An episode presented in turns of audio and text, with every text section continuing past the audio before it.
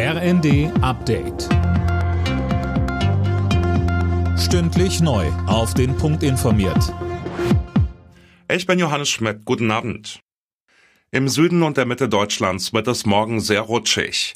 Der Deutsche Wetterdienst warnt ab dem frühen Morgen vom Saarland über Rheinland-Pfalz nach Hessen bis nach Nordbayern vor extremem Glatteis.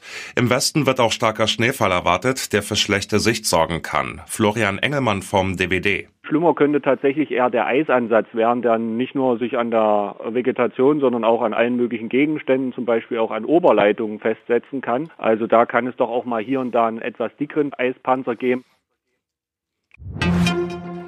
In Deutschland fehlen weiter Zehntausende Sozialwohnungen. Laut einer aktuellen Studie im Auftrag des Bündnisses Soziales Wohnen sind es 910.000. Das Bündnis, zu dem unter anderem der Deutsche Mieterbund gehört, fordert 50 Milliarden Euro für den Bau sozialer Wohnungen. Der Bundestag wird sich übermorgen in einer aktuellen Stunde mit dem Treffen von Neonazis, AfD-Politikern und anderen in Potsdam beschäftigen. AfD-Co-Chefin Weidel wirft dem Recherchenetzwerk Korrektiv derweil DDR-Methoden vor. Tim Britztrup. Sie spricht von einem der größten Politik- und Medienskandale der Bundesrepublik. Unbescholtene Bürger seien mit Stasi-Methoden ausgespäht worden. Gleichzeitig hat sie einen ihrer engsten Mitarbeiter gefeuert, weil er an dem Treffen teilgenommen hat. Dort wurde vor allem über die sogenannte Remigration gesprochen. Gemeint ist nichts anderes als die massenhafte Deportation von Menschen mit Migrationshintergrund. Neben dem Bundestag wird sich auch das Parlamentarische Kontrollgremium mit dem Fall befassen.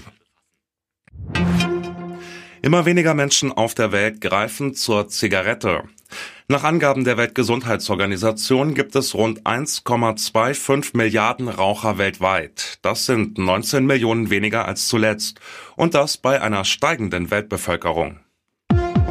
Alle Nachrichten auf rnd.de